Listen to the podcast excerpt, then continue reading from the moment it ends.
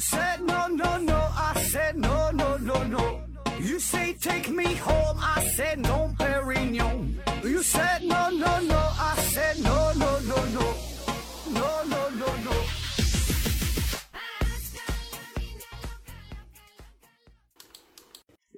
拼命探索，不计后果。欢迎您收听思考盒子抽奖活动继续，奖品是美人茶公司提供的茶叶。参与方式详见节目下方的介绍。前两天呢，我做了一期节目，是关于基因编辑的，呃，题目呢叫“基因编辑”，我有话说。因为最近有一件事儿非常火嘛，这大家也都知道了。然后呢，由于某种未知的原因，这期节目呢被喜马拉雅平台就下架了。呃，人家官方给出的解释说我这个这期节目是违规了，也不知道违的是哪只规。呃，当时这这期节目播放量呢有五千多人次吧，嗯，很多朋友可能都听过了。然后我也在我的微信上发布了一条状态，用一句“卧槽”呃表达了我的不满。嗯，然后很快我就又给删了，因为我怕因为我的个人行为吧，给我们公司带来不好的影响。呃，然后公司马上也是召开了紧急的会议，呃，什么节目策划组啊、文案组啊。审核组啊，还有咱们的公关部啊、法律顾问吧等等，咱就聚在一起呗，讨论一下这期节目，呃，看看这个内容啊、主题啊，是不是真的有不合时宜的地方。那最后呢，大家是唠了半宿，嗑了三斤毛嗑，喝了两暖壶的茶叶，呃，得出的结论是，感觉还行啊，也没看出哪地方有违规的，反正就是自我感觉良好呗。所以呢，公司最终决定，咱就改个名儿，嗯，继续重新发布一下，嗯，所以呢，你就看到了。上一期上一期节目，呃，关于去化性细胞因子受体五敲除后对获得性免疫缺乏综合症预防的研究进展，嗯，就这么重发了一遍。所以呢，今天特地呢向大家说明一下这个事儿。当然了，这个喜马拉雅呀，这个人家这个平台，呃，也没有办法，人家作为一个主打音频的平台，每天呢都会有大量大量的音频需要审核。那如果真有一些不合时宜的言论通过人家这个平台发布的话，那么他也呢脱不了干系，所以呢不得不加大监管。这事儿呢咱完全可以理解，呃，但好在是啊，呃，他们这个平台精力也很有限嘛，也不可能每个内容都一句一句的去听，所以呢主要还是看这个题目。但凡是这个题目当中涉及一些比较敏感的话题，自然呢就会呃首先被过滤出来，直接被做掉。那这事儿呢，咱也没啥可抱怨的啊，毕竟咱还得利用人家这个平台。你可以说呢，这个就是一种商业上的被动的无奈的斯德哥尔摩情节，就是不管他咋虐咱们，咱还得忍着，还得利用人这个平台发布音频的。呃，也有很多朋友劝我呀，说的大不了咱咱就不跟他整了，咱自己开发一款 APP。这个罗胖不就呃整了一个叫叫得到嘛哈，咱这就叫得不到，越得不到还越惦记。那开发一款 A P P 吧，这倒没有多钱儿，毕竟呢，咱们是大公司。但是呢，这事儿啊，没有这么简单。这谁能为了听你一档思考盒子这个这个栏目，还特意下载一款 A P P 呀？这得是为爱痴狂到啥地步哈，才能办出这事儿来？所以呢，咱还得现实点儿，还是老老实实的做节目，把这个节目做好，把这个主要精力啊放在提高自己自己的知识水平上边。下次起名的时候呢，咱注意点就行了。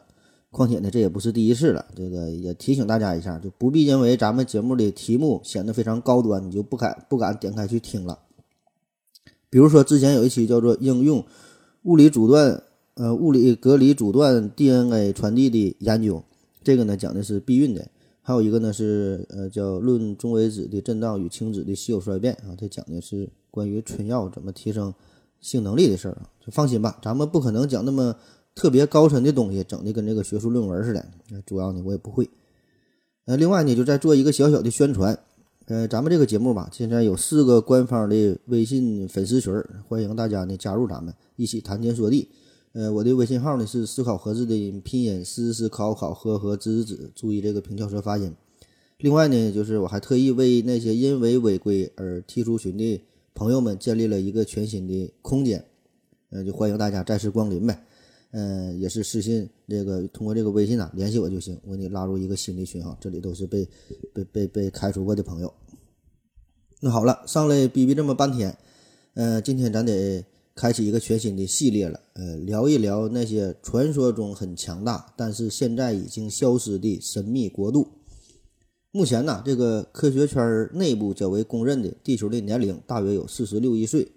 那么在如此漫长的历史变迁当中，我们人类就咱现在呀，咱地球上这么多人，咱这波人类到底是地球上出现的唯一的一个高等生命，还是说在这颗蓝色的星球上边曾经诞生过很多其他的文明呢？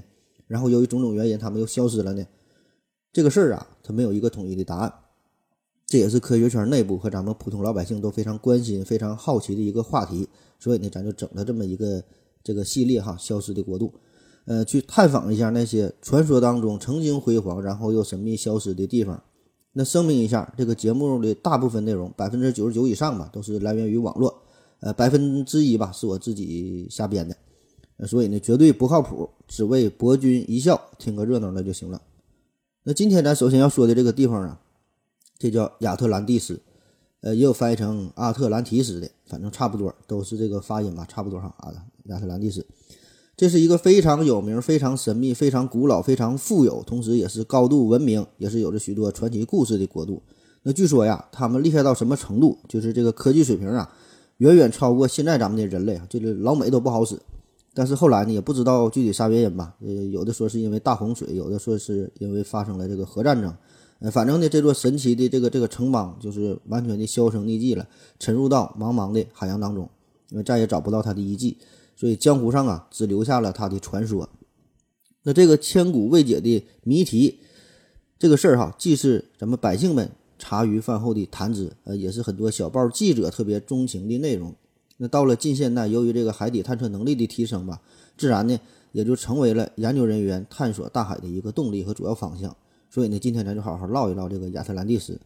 嗯，这个不仅咱要知道哈它是怎么来的，咱还要整明白它是怎么没的。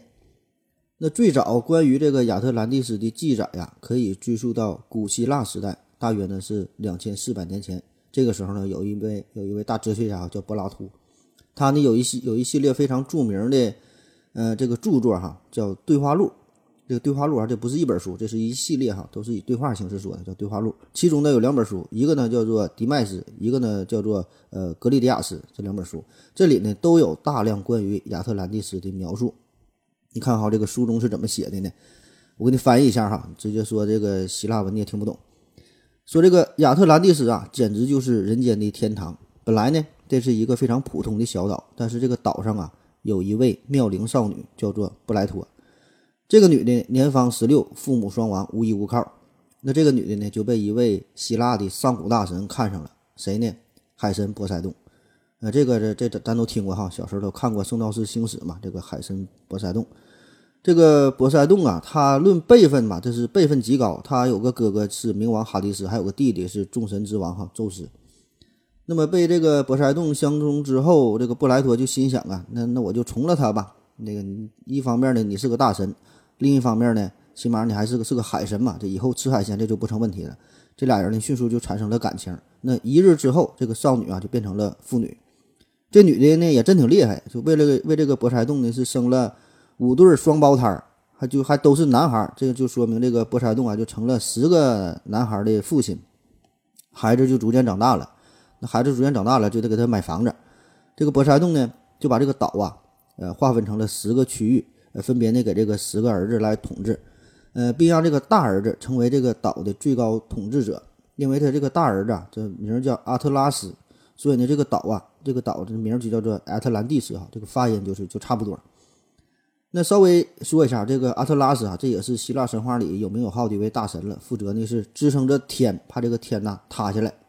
支撑天的这这个神。还有这个英语中这个大西洋啊，Atlantic Ocean 哈，这个单词呢也是。呃，与这个阿特拉斯这个单词这个词源有关。那这个十个兄弟在这个岛上就是开始过着无忧无虑的幸福生活。这个全岛啊，一共呢是有一千二百万的人口。我查了一下资料，还有说的有一点二亿人的哈，这个人数呃不太一样，有点出入哈，这都不重要。呃，这个岛呢是一个环形的结构，四周呢有一圈深三十米、宽一百八十米、全长一千八百公里的一个沟渠所环绕着。然后这个岛里边呢也是各种运河呀纵横交错，把这个小岛呢就分割成了像棋盘一样，就是一个小格一个小格的。那据说呢是有九万个地区，每个地区呢都设立一个指挥官，负责调度战士啊、马匹啊。然后这个运河嘛，把这个岛连起来非常方便。这个运河的水呢，既可以浇灌蔬菜，也可以用这个运河把这个产品呢运到其他地方，就规划的十分合理。然后这个岛它是一个同心圆嘛，是个是个环儿哈，同心圆的结构。越往岛的中心这地方越深入，就是越高级，呃，代表的身份啊也是越高，限制的也是越严格。这个好理解哈，就能在北京二环内买房的，就是非富即贵呗，都有钱人。然后这个亚特兰蒂斯也是，它这个中央部分呢是一个神殿，专门呢是用来供奉博塞冬这两口子的。那整个这个大殿都是黄金呐、白银呐、什么象牙呀装饰的，反正就是好东西呗，就是啥贵用啥，尽显奢华。城邦的周围呢是沿着海岸这一圈儿哈，都是一些造船厂啊、港口啊、各种大型的军舰呐、货船呐。这码码头上边也是非常的繁华，各种商人呐、商船呐，贸易往来呗，都挺挺热闹。周边，嗯，跟周边的这埃及啊、叙利亚呀、地中海一左一右这一圈国家呢，都有这个贸易往来。所以呢，这个亚特兰蒂斯这个王国就变得是越来越富强。嗯，这十个兄弟哈，虽然他们都住在这一个岛上，但是是分别管理十片地区嘛，他们管理方式也不一样。呃，这个就是个人的执政风格不同呗。那彼此之间呢，为了保持联系，每隔五六年呢，他们就要到这个岛的最中间，就是波塞冬的这个神殿呢，大伙儿呢聚在一起，讨论一下国家的管理呀，呃，统治权力的分配哈，等等一些重大的问题。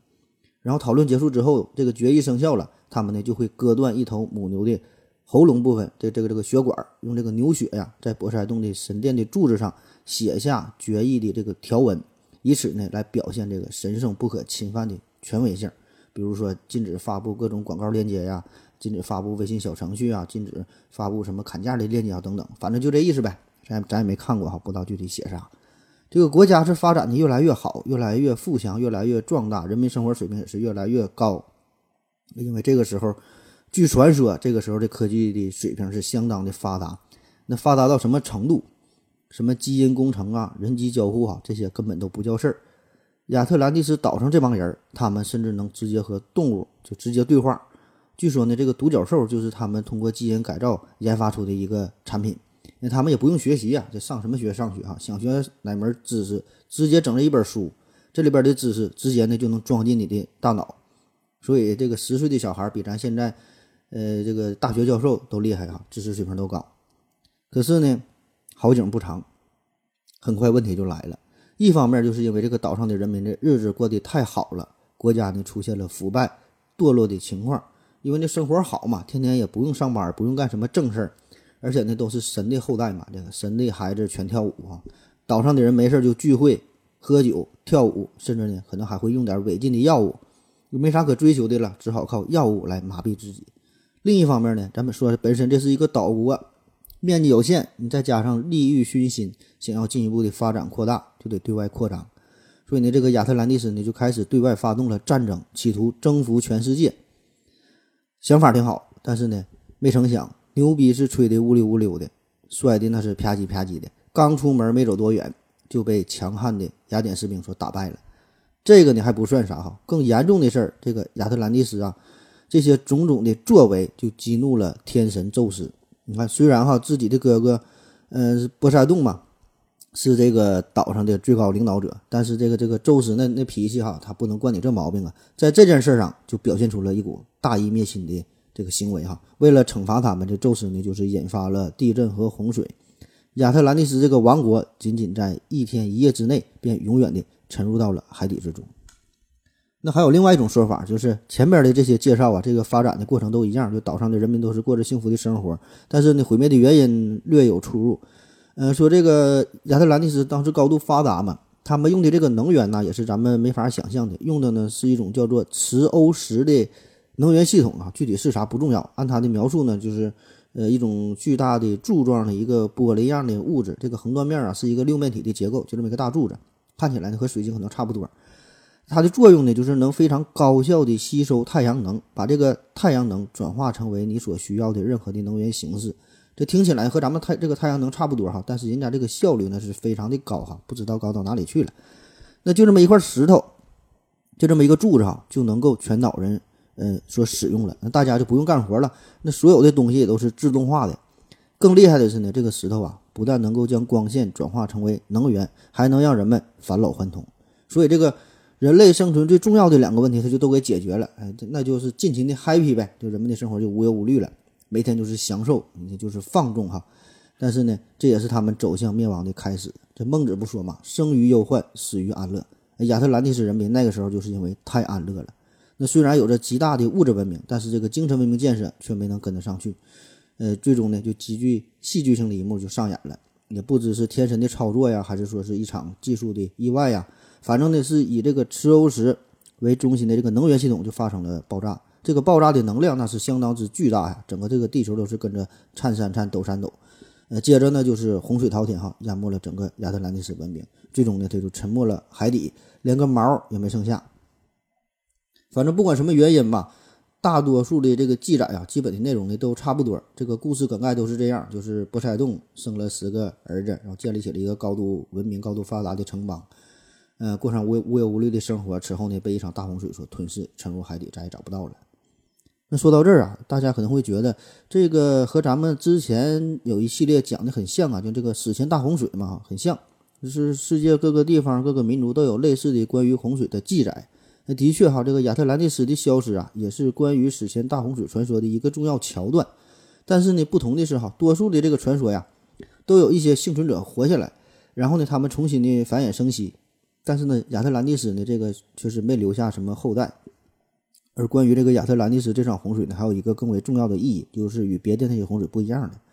这个呢是一个文明、一个新纪元的开始哈。呃，有一本世界上现存的最为古老的希腊语的圣经手抄本，叫做《梵蒂冈成果古抄本》。说呀，这个地球上呢曾经有过四代人类，或者说是四次文明。第一代人类呢是巨人哈，第一代出现的文明，他们呢并不是地球上的原住居民，他们是从天上来的。呃，最终呢是毁灭于饥饿。可能是因为这个巨人太能吃了，就太浪费粮食了。呃，这这这是我分析的。第二代文明呢是毁于一场巨大的火灾。第三代人民文明呢是猿人，他们呢是毁于自相残杀。第四代呢就是这个亚特兰蒂斯毁灭于巨浪滔天的大洪灾。而我们现在哈，咱们这个人类，咱们这些朋友哈，我们是地球上的第五代人类。呃，现在很多传说呀，这原始的版本其实都差不多，很多小说也都是这么写的。嗯。就是说，地球上以前有过四代人，那很多朋友可能会问了哈，这这到底是不是真的呢？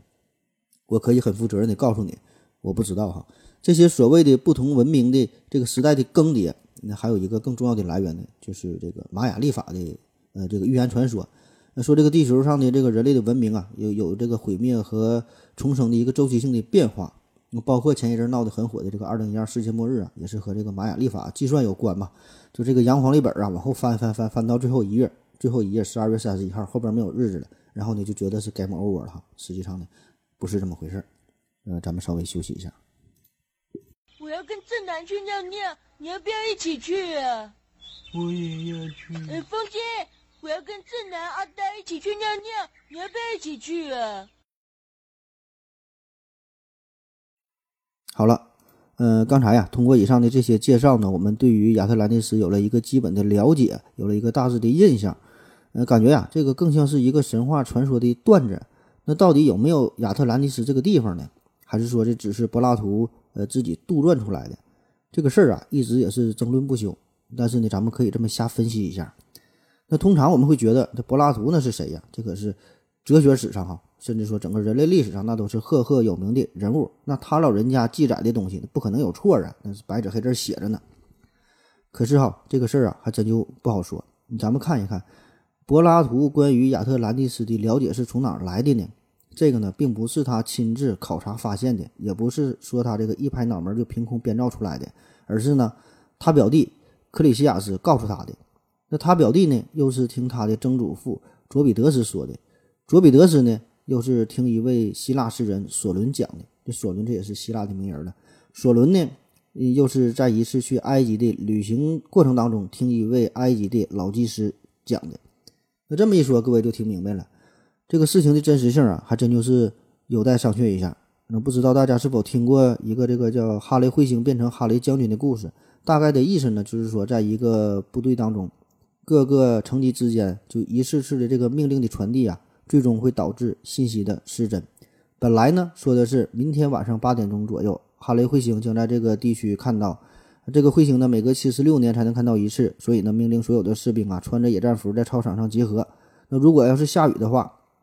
大家呢就在礼堂集合，要放一部关于哈雷彗星的影片。这个呢是原意。然后呢，中间每次这个传达的时候呢，呃，就会呢发生一些偏差，嗯、最后呢传的是面目全非。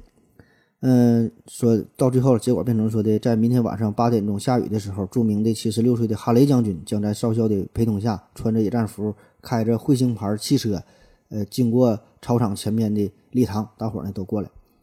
嗯，或者是有一些这个综艺节目啊，也有这种就是这个中间这个传话的游戏哈，就中间经过了四五个人的传递，结果呢就会变得面目全非，跟原来的内容一点都不一样。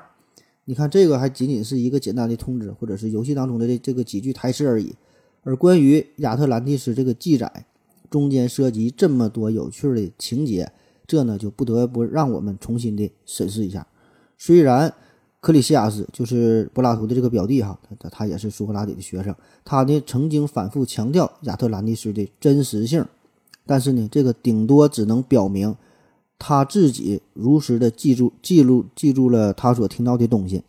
并不能保证在此之前这些精彩的故事在口口相传的过程当中没有添油加醋、添枝加叶、添砖加瓦的成分。所以呢，我们现在呀能够找到的来自柏拉图的这个记录哈，就这个最原始的这个信源，这个可靠性哈也是呢值得怀疑的。那我们再从另外一个角度分析一下，就是刚才咱讲的这个亚特兰蒂斯呢，它是从高度文明走向衰败，最后直到灭亡，找不着了。那不难看出啊，这个故事这个呢就是一个隐喻，就是一个活生生的例子。那我们都知道，这个柏拉图有一部名著叫做《理想国》嘛，这个呢也是一个并不真实的国度哈，而是呢借助他的想象力，表达他对政治啊、对道德呀、教育啊、伦理啊、哲学啊，就很多方面吧，表达呢他的一种观点，表达呢他的一个看法。所以呢，类似的啊，很可能柏拉图呢也只是借助亚特兰蒂斯这个想象当中的这个国度，用他的这个兴衰的过程来勉励当时的雅典的统治者。那潜台词就是说，我们曾经很辉煌、很灿烂，也很牛逼，但是呢，我们要保持这种戒骄戒躁的精神哈，继续努力，呃，攻坚克难，呃，砥砺前行哈，继续保持艰苦奋斗的作风，这样呢，才能让这个国家长治久安，继续的壮大下去。我想啊，这个才是柏拉图当时所要表达的一个内容的关键所在。你就想想柏拉图这个，这是这哲哲学大神哈，他不可能道听途说一些奇闻异事，然后呢就写下这种类似于科幻小说的这这个故事哈，这个就太表面太肤浅了，这也不是他这个水平的人能够干出来的事儿。而且这个本身柏拉图他就非常善于用寓言把抽象的观念，呃，写成这种引人入胜的故事，甚至呢会杜撰一些故事哈来。呃，形象的表达自己的观点，就比如说有个有名的叫做洞穴比喻嘛。所以呢，这在这个亚特兰蒂斯这个故事当中啊，柏拉图关注的点其实呢就是自己哈，就是整个的雅典人民，而不是说亚特兰蒂斯。沉默的亚特兰蒂斯呢，这个只是用来警戒世人而已。那虽然这个柏拉图他也说过，关于亚特兰蒂斯这个故事好就好在它是真的，就这这句话呀，在他的记录当中是有的。好就好在它是真的。那很多研究者呢就就揪住这句话不放了，你就说，你看这个柏拉图已经明确的表明了说这个事件是真的，但是我觉得哈，他的这句话呢却是意味深长，并不能仅仅从这个仅从这个表面上进行理解。他说的不是说这个故事是真的，他的深层含义是说呢，这个道理是真的，是不变的。你就看吧，古今中外所有关于王朝的更迭、兴衰的变化，这些故事都是一个套路。都是皇室高度的集权统治，然后开始骄奢淫逸，然后民众开始暴动，开始推翻这个政权，然后建立新的王朝。然后头两年吧，这头两代的这个这个皇上还能呢干点正事儿，慢慢的呢又开始骄奢淫逸，民众呢又开始暴动，又开始呢被推翻，然后呢就进入一个死循环。这个呢就是亘古不变的一个故事哈。所以柏拉图说这个故事好就好在它是真的，实际上是说这个道理它是真的。那尽管如此吧，说的这个是一个道理，这个故事呢可能只是故事而已。但是呢，人们还是想要找到心中的亚特兰蒂斯，还是不死心哈，就想找到这个国家。自从这个柏拉图，呃，一言出亚特兰蒂斯这个城邦吧，在此后的两千多年间，人们对于它的瞎编，对于它的探索，就从来没有停止过。那首先，人们最关心的当然就是亚特兰蒂斯的位置所在了，或者说它现在沉入了大洋的深处。那么它具体在哪儿呢？那既然是一个如此巨大的城邦，就算是沉入到了海底，也会留下这么一丢丢的痕迹。嗯，所以呢，咱们得先从它的这个位置说起啊，这这这怎么去找到它？那根据这个柏拉图的记载呀，很明显，亚特兰蒂斯曾经呢是在大西洋上，所以这个亚特兰蒂斯哈，就所在的这片大地哈，也也有叫大西洲的。呃，亚特兰蒂斯这个国家呢，也有叫做大西国的。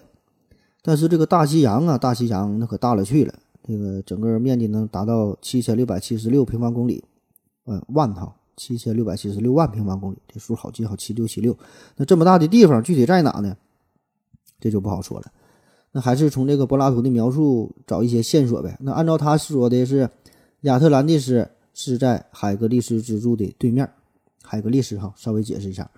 海格力斯这个是古希腊神话当中的一个大神，也是个英雄哈。他是宙斯的儿子，以力量大而著称，所以呢也被称为大力神海格力斯。那关于他的故事那是很多很多了。嗯，海格力斯他呢虽然也是宙斯的儿子，但是呢并不是宙斯的正室赫拉所生，所以呢就遭到了赫拉，相当于他后妈呗，遭到了赫拉的排挤和刁难。但是这个小三儿也有情啊，小三儿也有爱，小三儿生的孩子也是孩子哈，毕竟也是宙斯的儿子。那么这个赫拉呢，他的脾气很暴啊哈，你小三儿的孩子还能放过你吗？不能惯着你的毛病，就让这个海格力斯完成十二项不可能完成的任务。那在这些任务当中呢，有这么一项，嗯，就是要到西方去，呃，找到巨人格利翁的牛群，让这海格力斯去完成这个任务，然后并且呢把这个牛群呐带回去，带回去之后呢，让他和牛拱和和这个冯巩呢说相声哈。那么在做这次任务的时候呢，这海格力斯呢就到达了这个地方，是他去过的最西边儿。他到达的这个地方，后人呢就被称为海格力斯之柱。那其实呢，这个故事上下边都能连上哈。这个海格力斯呢，他是宙斯的孩子嘛，所以管这个波塞冬还得叫二大爷。嗯，和这个啊阿特拉斯哈，这这都是堂兄弟。他们的大爷呢都是哈迪斯啊，这这里边呢都是个都是有故事的。这个海格力斯之柱，嗯，这个在哪哈？这个地方，人们就推测，呃，就是现在的直布罗陀海峡这片地区。嗯，你现在去直布罗陀海峡这个地方旅游呢，也能看到有一块呢叫做直布罗陀巨岩，巨岩呢就是巨大的岩石，呃，其实呢就是突出海面的一块大石头，呃，但是这个海格力斯之柱啊，它并不是一个，它不是一个柱子，它还有一个，另外一个柱子呢，有一种说法呢是在北非，是在休达的雅克山，呃，这地方呢是西班牙，属于西班牙的，还有一种说法呢，另外那块那块柱子呢是位于摩洛哥境内的摩西山。反正大概的位置啊，都是在北非这片地区。你看啊，它为啥是两根柱子？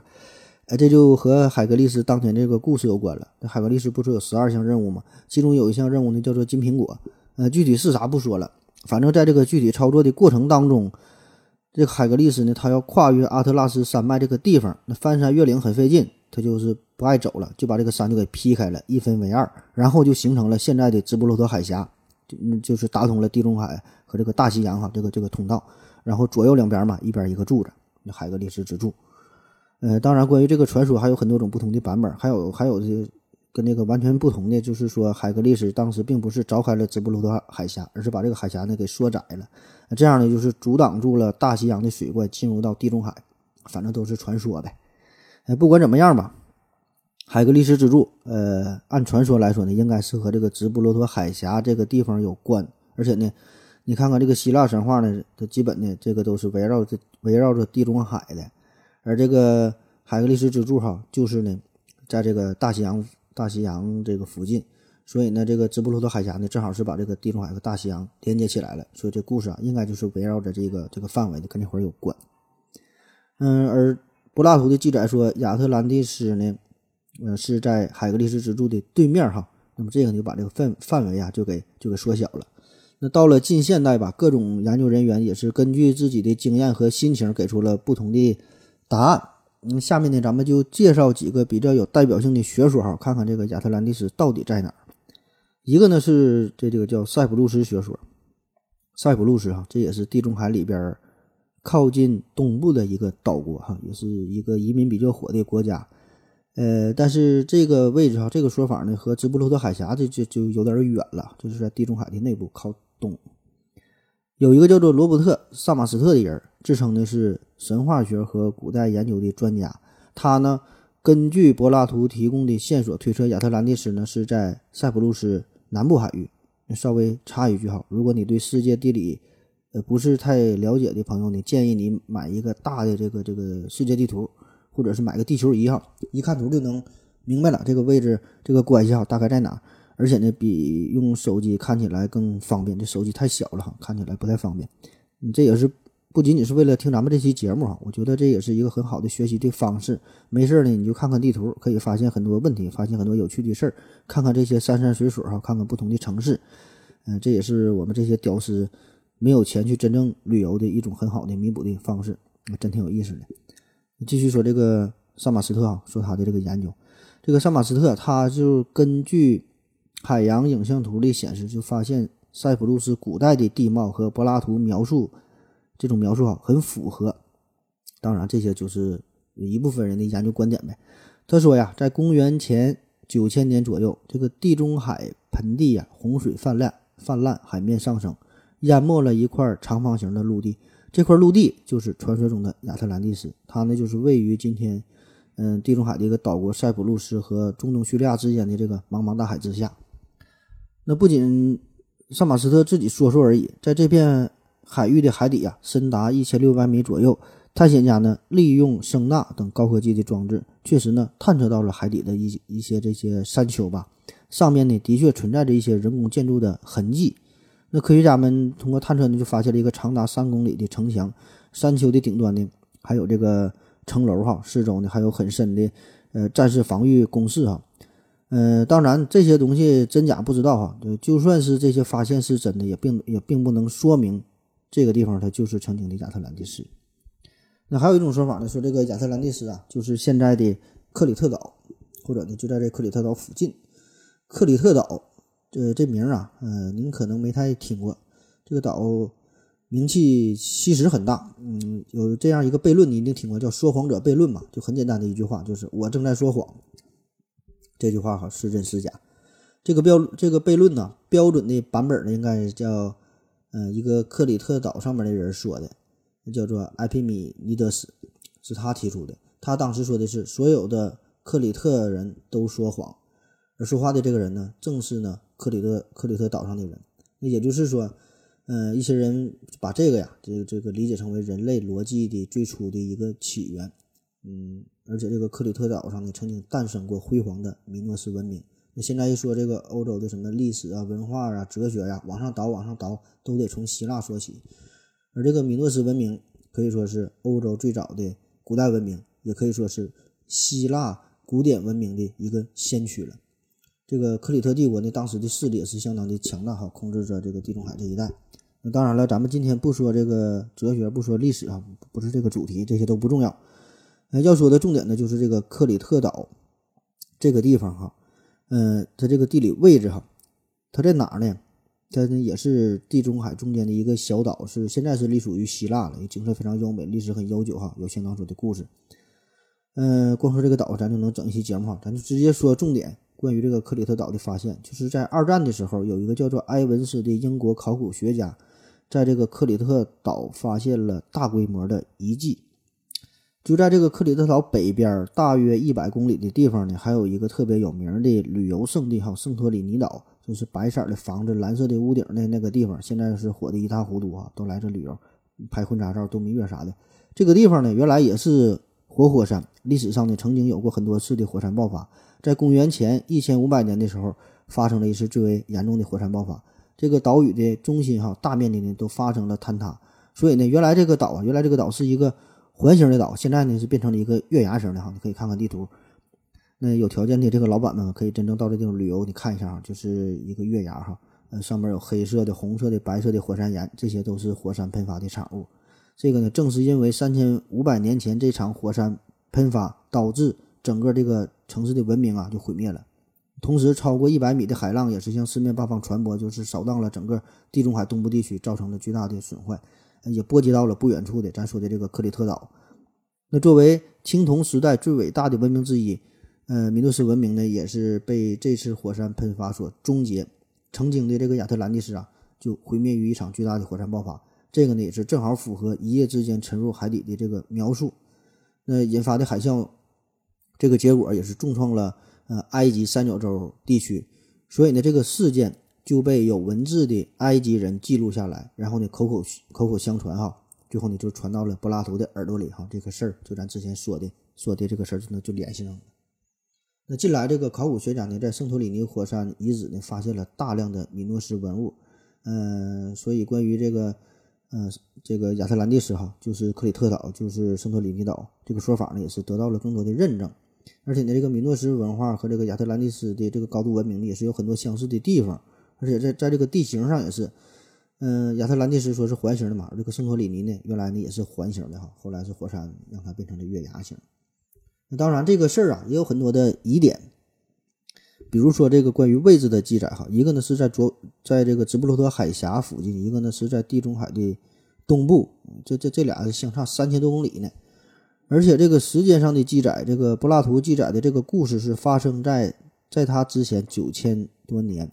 而圣托里尼岛的这个火山喷发呢，是在柏拉图这个时代九百多年哈，这个对不上号。当然了，支持这种说法的人会认为，这个柏拉图呢只是把这个数字给弄错了，中间呢差了一个零而已。而且这个柏拉图所听说的呢。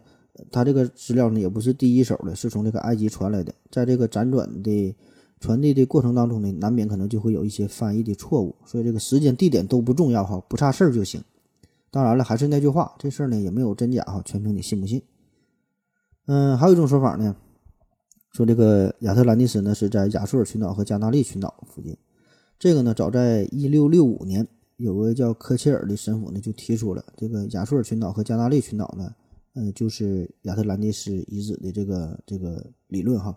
后来呢也有不少海底发现吧，也是支持这种说法。在一八九八年，人们呢在铺设横跨大西洋的海底的电缆的时候，这海底电缆呢就发生了断裂，然后工人们马上就去呃抢修，看看到底咋回事儿。出事的地点呢就在亚速尔群岛的北边，大约九百公里，水深呢三千一百米的地方，大概的位置就是在大西洋的东北方向。那人们呢，就在这个海底啊，发现了具有陆地山脉的特点的这个构造。这个岩石的顶端呢，是非常锋利的一个一个尖状哈。感觉呢，这些东西呢，应该不是大自然所形成的，一共一定呢是有这个呃人工文明去建造的。那到了二十世纪七十年代，科学家呢在亚速尔群岛附近，从八百米的深处取出了岩石的这个芯儿哈，这个标本。后来呢，经过鉴定，就发现这个地方在一万两千年前确实呢是陆地。并且推测哈，嗯，这个地方啊和这个柏拉图描述的这个地方呢是很相近的。那在二零一三年十二月，在亚速尔群岛的海底呢，有一个渔夫啊，用这个声纳探测器，在特拉塞岛和萨奥米格岛之间发现了一座高六十米、宽八千米的巨型的嗯海底的这个金字塔。这个四面的这个棱线呢，正好是朝朝向正东、正西、正南、正北。与这个吉萨金字塔呢非常的相似，但是个人感觉哈，这个这个这本身这事儿啊，就是真实性就有待考察。而且就算是发现了海底金字塔吧，也没有啥用哈。在这个亚特兰蒂斯这个问题上，柏拉图也没说有金字塔这个事儿啊。那即使是有史前文明，这个金字塔呢，也不一定和这个亚特兰蒂斯有有啥必然联系。反正这些咱都是瞎猜呗。还有还有一些科学家相信呢，说这个亚特兰蒂斯与它最匹配的叫做。呃，赫里克哈这个地方，这个是位于雅典城西边大约一百五十千米的一个城市，曾经呢也是非常的繁荣，非常的兴旺，是这么个城邦，呃，也是备受尊崇的波塞冬的圣地所在。嗯，然后呢是在公元前三百七十三年的一个夜晚，呃，这个时候呢就是柏拉图三十五岁左右哈，这个时候呢一场大地震彻底毁灭了赫里克这个地方，所以呢这个呢也是不禁让我们。嗯，产生一些猜测，就也许呢，当时柏拉图也是受到了这场大地震的启发，创作出了亚特兰蒂斯的故事，或者说呢是把这个亚特兰蒂斯的故事啊，呃，融入到了这个克里特，呃，这个城市毁灭的一个一个变化过程当中哈，然后创作出了这个新的传说啊。好了，咱们再休息一会儿。我要跟正南去尿尿，你要不要一起去啊？我也要去。哎，风姐。我要跟正南、阿呆一起去尿尿，你要不要一起去啊？好了，尿了个尿回来，咱们继续聊。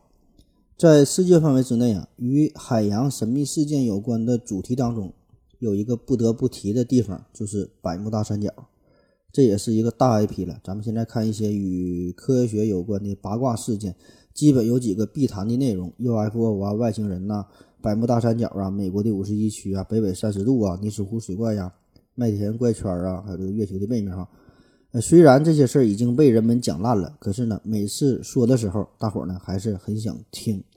那自然的一些研研究人员呢，就把这个亚特兰蒂斯和百慕大三角扯上了关系。呃，稍微解释一句哈，百慕大三角这个断句应该是百慕大逗号三角哈，而不是百慕大三角。这个百慕大呢，这是音译过来的一个地方哈。呃，英文呢，这百慕大叫做百慕大哈。从上世纪六十年代开始，人们呢就陆续的在大西洋西部，也就是百慕大海域。呃，巴哈马群岛、佛罗里达半岛这个附近吧，这个海底呢是接连搞出了很多的发现。呃，这个呢还是看一下地图啊，这个地方呢就是在大西洋的西边，靠近美国这这个地方了。呃，距离传说中的海格力斯支柱，就是这个直布罗陀海峡这块呢，大约有五千多公里。嗯，反正这都不重要，只要人们愿意相信哈，搁哪都都能找到这个亚特兰蒂斯。一九六七年，美国的一位飞行员罗伯特。嗯，布拉斯他呢是在大西洋巴哈马群岛低空飞行的时候，就发现了水下几米处有一个巨大的长方形的灰色物体，这个几何图形是十分的完整，所以呢，他马上就意识到了这个呢一定是智慧文明的建筑物，而不是呢自然形成的。马上呢就拍了照片哈，把这个照片呢，呃，送给了一送到了一个美国法国人的手里，呃，迪米特里哈，因为这个人呢也曾经在这个海域。飞行过，也是发现了这个长方形的物体，嗯，也是一个非常笔直的一个一个线条号，很规则的形状。然后呢，很快呢就有这个科考队呀、探险队哈赴现场这个进行考察一番。因为这个巴哈马群岛附近这个水呀并不是很深，所以呢水底下的东西呢很容易就被看。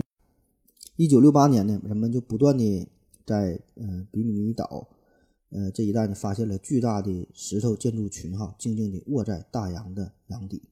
就像是一些什么街道啊、码头啊、城墙啊、呃门洞哈等等啊，发现了很多东西。那此后呢，这个探险队呢，果然就找到了之前照片上的这个物体，这个呢是一道大约三十厘米厚的一堵墙，这个说法还不一样，有的说是五十厘米厚，有的甚至说有一百五十厘米厚，呃，长度呢也不一样哈，一般都是说在五百米左右左右吧。发现了这么这这么一堵墙，这个墙是十分的挺拔，这个墙上的石头也是十分的平整。组成这个墙的石头，每块石头呢说有二十五吨重啊。那么这个规模宏大的建筑物就被称为比米尼大墙，这个也是一个非常有名的一个一个传说了，一个大 IP。呃，一九七一年，探测者们呢在东墙角下打开了一些洞，发现呢下面呢还有一层石块。由六公分的水泥浇筑于第一层的岩石之下，那人们就推测，这个呢一定是一个未知的高度文明的一个社会的，呃，这留下来的这个遗迹了。那根据长在这些建筑物上的红树根化石表明啊，这个地方至少有一万两千年的历史。那在一九七九年，美国和法国的科学家呢，运用更先进的仪器，在这个百慕大三角地区呢，还发现了金字塔。说这个金字塔呀，底边呢每边长大约是三百米，高呢大约是二百米，塔尖距离海洋这个洋面仅有一百米，这比现在这个现存的最大的胡夫金字塔还要高了哈。胡夫金字塔才一百四十六米，这个一下干了二百米。嗯，而且研究表明说，这个海底的金字塔比埃及金字塔还要古老啊。在一九八五年，有两名挪威的水手在百慕大三角下面呢，还发现了一座古城，拍摄的照片上面显示哈，也是有一些大陆啊。街道啊，呃，寺院呐，什么什么房屋哈，跟这个柏拉图描描绘的是非常的相近。嗯，然后后来又有一些在古巴近海地区啊，有一些科考船也是用声呐，也是发现了海底有一些巨石方阵。整个这个图形呢，就像是被一个海水吞没的一个城市的废墟一样哈，方圆达十六平方千米。那么按理来说呢，大自然不太可能摆出如此规则的巨石方阵。据内部消息透露，在这个海域附近哈，也是发现了八座类似于巨型金字塔的建筑哈，这个分布呢也是很有规律。嗯，所有这一切都表明嘛，曾经存在一个古古代大陆，嗯，存在一个文明的社会，被葬在了这个大洋的洋底。但是这些东西首先，这个是不是不是真的就存在哈？这些东西这些资料都是咱从网上找来的。呃，另外就是这些东西就算是存在的话，这个是不是亚特兰蒂斯人建造的，我们呢都不得而知哈，还是有待进一步的研究。那以上这些对于亚特兰蒂斯这个地理位置的猜测呀，基本呢还算是都局限于在大西洋的附近，在大西洋的海底。但是人类的想象力呢是无限的，有人呢就把这个眼光呢放得更远。嗯，有一些考古学家就推测了，说这个亚特兰蒂斯啊，嗯，在现在的在南极啊，不在大西洋，而且呢还用这个地壳滑动说来解释亚特兰蒂斯的毁灭。嗯，认为这个亚特兰蒂斯呢，不只是受到了火山、洪水这些这些这灾难，这个这些灾难哈，紧接来紧接下来呢还有一场严寒。从而呢，导致这个亚特兰蒂斯人放弃了自己的故乡，他们呢跑到了南极。就当时他们去南极这个位置还是很暖和的，但是后来呢，这个寒南极也是变冷了，到底给你灭了。那二十世纪初，在土耳其君士坦丁堡的亚历山大图书馆里边呢，发现了一张古代世界的地图，上面呢非常清楚地描绘出了整个美洲南极洲的位置和轮廓，旁边呢还标注写着参照。古代地图原本绘制于十四世纪，可是啊，咱们追溯一下历史，直到一九四二年哥伦布才发现新大陆，那人们才知道美洲。嗯，而这张十四世纪从古人之处模仿的这种这个世界地图，竟然呢是画出了世界大陆大洋的全貌。那在当时呢，还没有精确的罗盘，没有定位装置，无法呢进行远航，甚至呢还不知道这个地球是个圆的。所以这个图从哪来的呢？答案就是呢，这张地图啊，一定是史前人类所绘制的。然后呢，呃，在十四世纪的时候呢，重新的被人们发现，并且呢，仿制出了古世界的这个地图。那通过这张古地图的研究，发现哈，那个时候这个南极洲的轮廓和现在有很大的差别。他不说，咱们说嘛，画这个南极洲和这个美洲大陆嘛，美洲大陆画的和现在是一模一样，但南极洲差的画的这个差别很大。这个咋回事呢？后来才明白，咱现在不有这个卫星遥感技术吗？从天上看哈，用用这个卫星拍摄才发现，南极洲，咱现在说这个南极洲啊，很大一部分呢，它都是冰层，在这个冰层下边，也就是说，咱把这个冰，假设把这个冰雪都抠掉、抠下去之后，你就会发现了，这个时候真正的南极的这个大陆啊，就都是土，都是石头，这个大陆和这个古地图画的这个南极大陆啊，那就是一毛一样的。也就是说，史前人类绘制的这个南极，实际上是一个没有冰雪覆盖的南极。那个时候还是一个相当温暖的南极，是一片温暖的地区哈。后来才有的雪。那既然史前时期这个南极洲是一片生机盎然的世界，所以呢，就不难推断了，这里边呢一定是，呃，有人类居住，嗯，而且呢，当时呢人们已经掌握了先进的航海的技术，可以绘制地图，呃，也是高度的发达，所以人们就推测哈。这个这南极洲就是传说中的亚特兰蒂斯，反正这种事儿吧，哈，这真假呢，咱就也就不用在意了，就是听个热闹就完事儿。还有其他很多种的学说，比如说爱尔兰学说呀、加利斯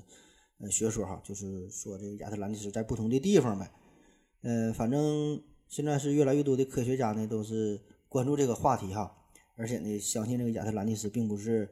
柏拉图编的故事哈，相信一定能有这真的地方存在啊，这个就个人理解不一样了。那还有人觉得这个亚特兰蒂斯呢，这个并不是地球上的一个岛，而是古人看到的这个外星人的一个宇宙飞船。比如说，在一万年前，有外星人乘坐着乘坐着亚特兰蒂斯号在地球上进行考察，期间呢和当时的土著人呢发生了一些交流。那土著人看到他们这种高科技啊，就是奉为神明，也是做了一些记录。然后这个飞船就离开了，嗯，然后当时土著人就觉得这个岛就是沉没在海洋当中，就找不到了，哈，就留下了。各种各样的神话传说，对于这个亚特兰蒂斯的寻找吧，人们是一直都未曾停止，但是呢，又迟迟的没有结果。嗯，所以除了在海洋当中去探索，真正的去研究，那也有一部分人呢，致力于另外一种方式去找寻亚特兰蒂斯。从十九世纪以后吧，就出现了一些人，他们呢想借助催眠透视和与灵魂对话的这这这种方式哈，去去寻找消失的亚特兰蒂斯，这就有点像赵本山的小品里边睡觉买彩票中奖的这个桥段。虽然听起来很搞笑，但是仍然有很多人去追捧。有一位英国的伙计，他呢就是也是利用催眠嘛，催眠之后就说看到了曾经的亚特兰蒂斯，说是在一百万年前，亚特兰蒂斯呢就已经存在了。呃，文明呢也是达到了巅峰哈，不仅有超能力，而且呢还用用这个化学的方法能够生产出金银哈，还能生产出呃根据这个需要吧，呃生产出各种谷物啊、家畜啊，还会使用飞机，甚至还有空中的这个军舰哈，你就你就听个热闹。那在这些大师里边呢，有一个最有名的一位叫做埃德加·凯西，这个可是一位神人呐，在当时有人把他当做成大神，当成先知哈。嗯，但是我可我先告诉你一下，这个人就是一个骗子，反正我觉得这个人就是一个骗子。你看，咱说说他的事儿。这个凯西，他小时候呢，他自己说的，通过趴在教科书上睡觉就能记住所有教科书里边的内容。后来呢，他是得了一场病，这个声带呀，声带不行，得病了，说话不行。找到了一位催眠大师，通过这个催眠疗法，给他的这个声带呢治好了。他就看，哎，这个方法不错呀，比这个搞摄影赚钱快。他本来呢，他是整整摄影的，然后呢，他也加入到了睡这个催眠师的呃这个行列当中，并且呢是一发不可收拾哈。他以不可思议的力量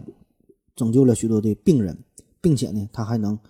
看穿遥远的过去，也能看到即将来临的这个这个未来。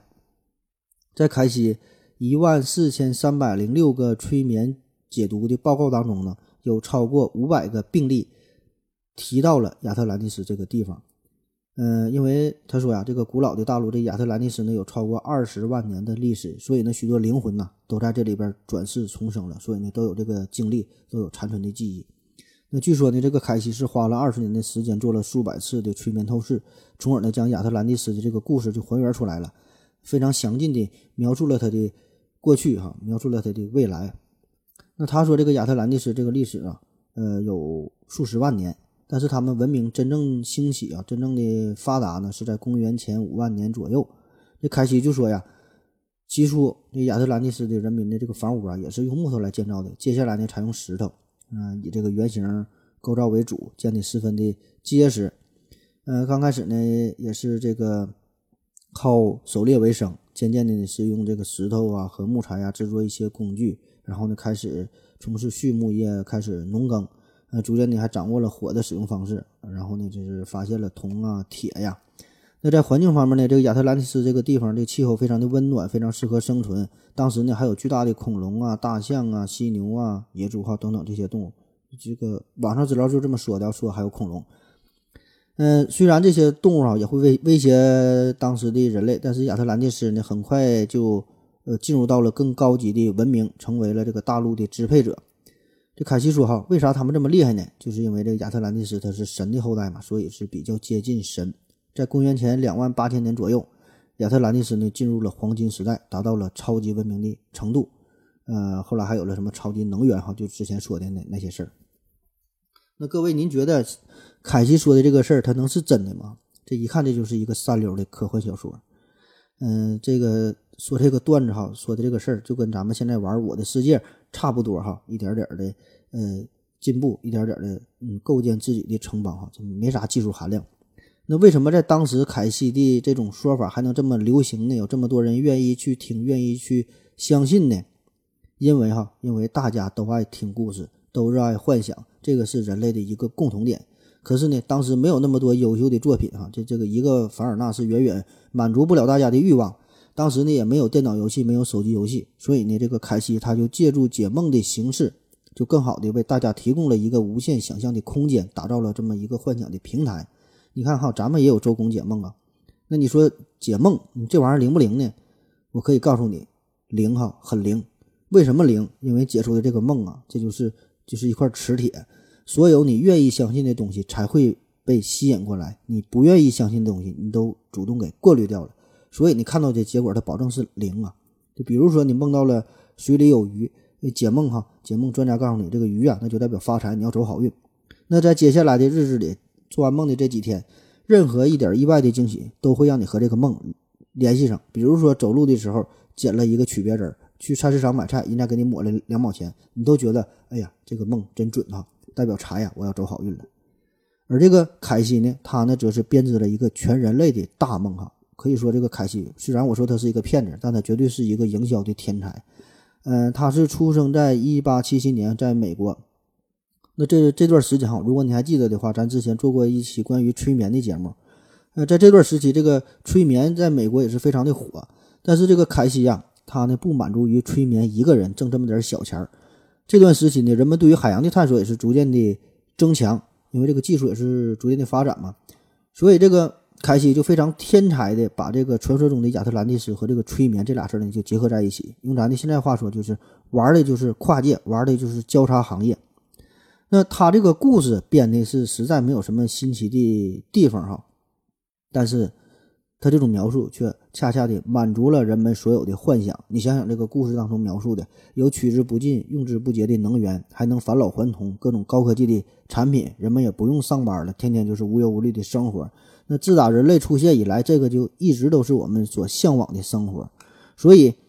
即使当时人们心里明镜的知道这是一个科幻小说而已哈，但是呢，还是愿意去相信它。何必去捅破这个美梦呢？那就让大家这么一起继续一言下去，也挺幸福的。所以我觉得哈，这个才是对，呃，这个凯西哈对于这个亚特兰蒂斯这个梦做出的这个梦的解析哈，这个事儿哈给我们带来的一些更为深入的一些思考吧，而不是说走两种极端。呃，一种是说把这个凯西看作成一个神棍，上来就是一顿批判；呃，另外一种呢就是说沉迷于这个神秘学无法自拔，看到很多神秘现象呢都愿意去相信哈。这些呢，我觉得都不是一个客观公正的态度，而是呢，你应该看到故事背后的本质，分析这个背后的道理。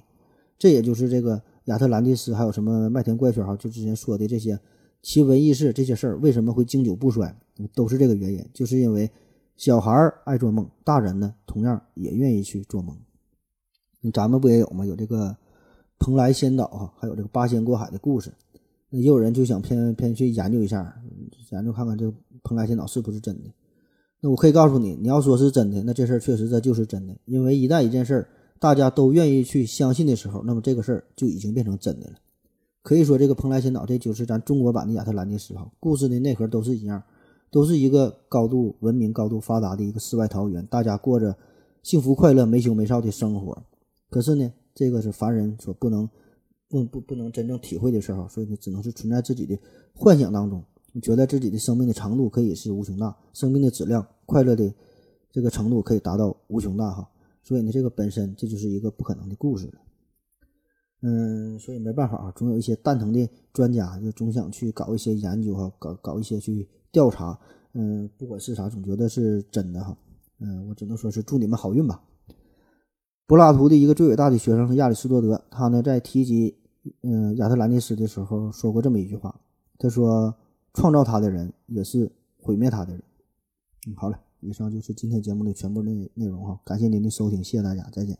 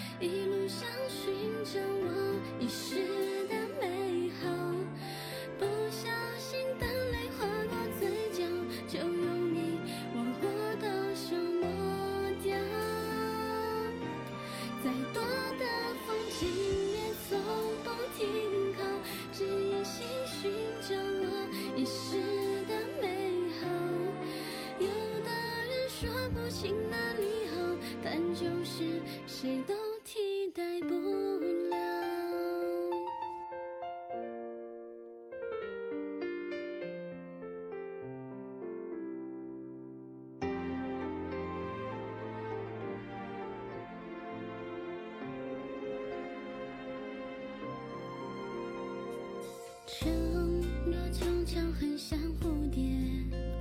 美丽的飞盘旋然后不见但我相信你给我的誓言就像一定会来的春天我始终带